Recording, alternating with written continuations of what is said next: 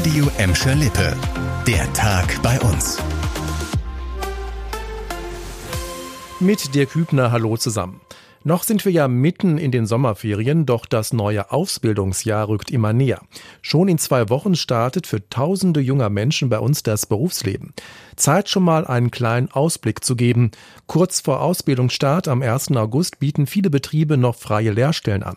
Knapp 1000 Ausbildungsplätze waren zum Stichtag Ende Juni noch frei, wie uns die Arbeitsagenturen für Gladbeck, Bottrop und Gelsenkirchen gesagt haben. Gleichzeitig sind aber noch viele junge Leute auf der Suche nach einem Ausbildungsplatz. Platz.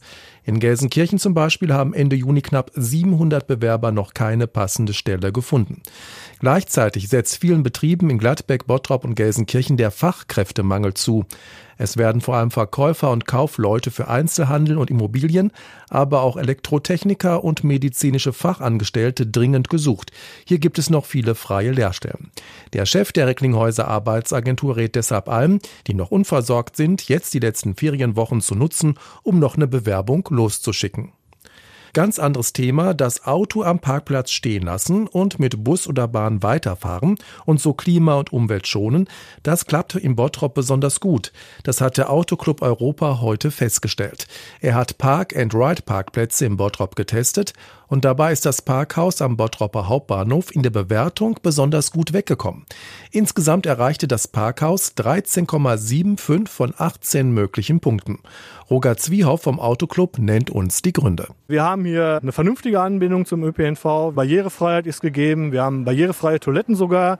Wir haben die Möglichkeit, Leihräder auszuleihen. Wir haben die Möglichkeit, ein E-Auto aufzuladen. Und so gesehen kommt diese Anlage auf den Wert von 13,75. Und wir legen noch einen drauf. Mit dieser Wertung ist das Park-and-Ride-System im Bottropper Süden eines der drei besten in ganz NRW. Der ACE will übrigens jetzt auch die Parkplätze in Gelsenkirchen unter die Lupe nehmen. Mal sehen, ob Gelsenkirchen genauso gut abschneidet wie Bottrop. Apropos Gelsenkirchen. Großer Schreck heute Nachmittag in der Innenstadt. Dichter Rauch kam aus der U-Bahn-Station Heinrich-König-Platz. Der Verkehrsknotenpunkt wurde sofort gesperrt. Die drei Straßenbahnlinien 107, 301 und 302 durften nicht mehr in der Station halten und fuhren durch. Der Grund für den Qualm, ein Elektromotor an einer Rolltreppe war heiß gelaufen. Menschenleben waren nicht in Gefahr, sagte uns ein Feuerwehrsprecher. Relativ schnell war das Feuer dann gelöscht und der Rauch abgezogen. Nach rund einer Stunde konnten die Bahnen an der Station Heinrich-König-Platz wieder halten.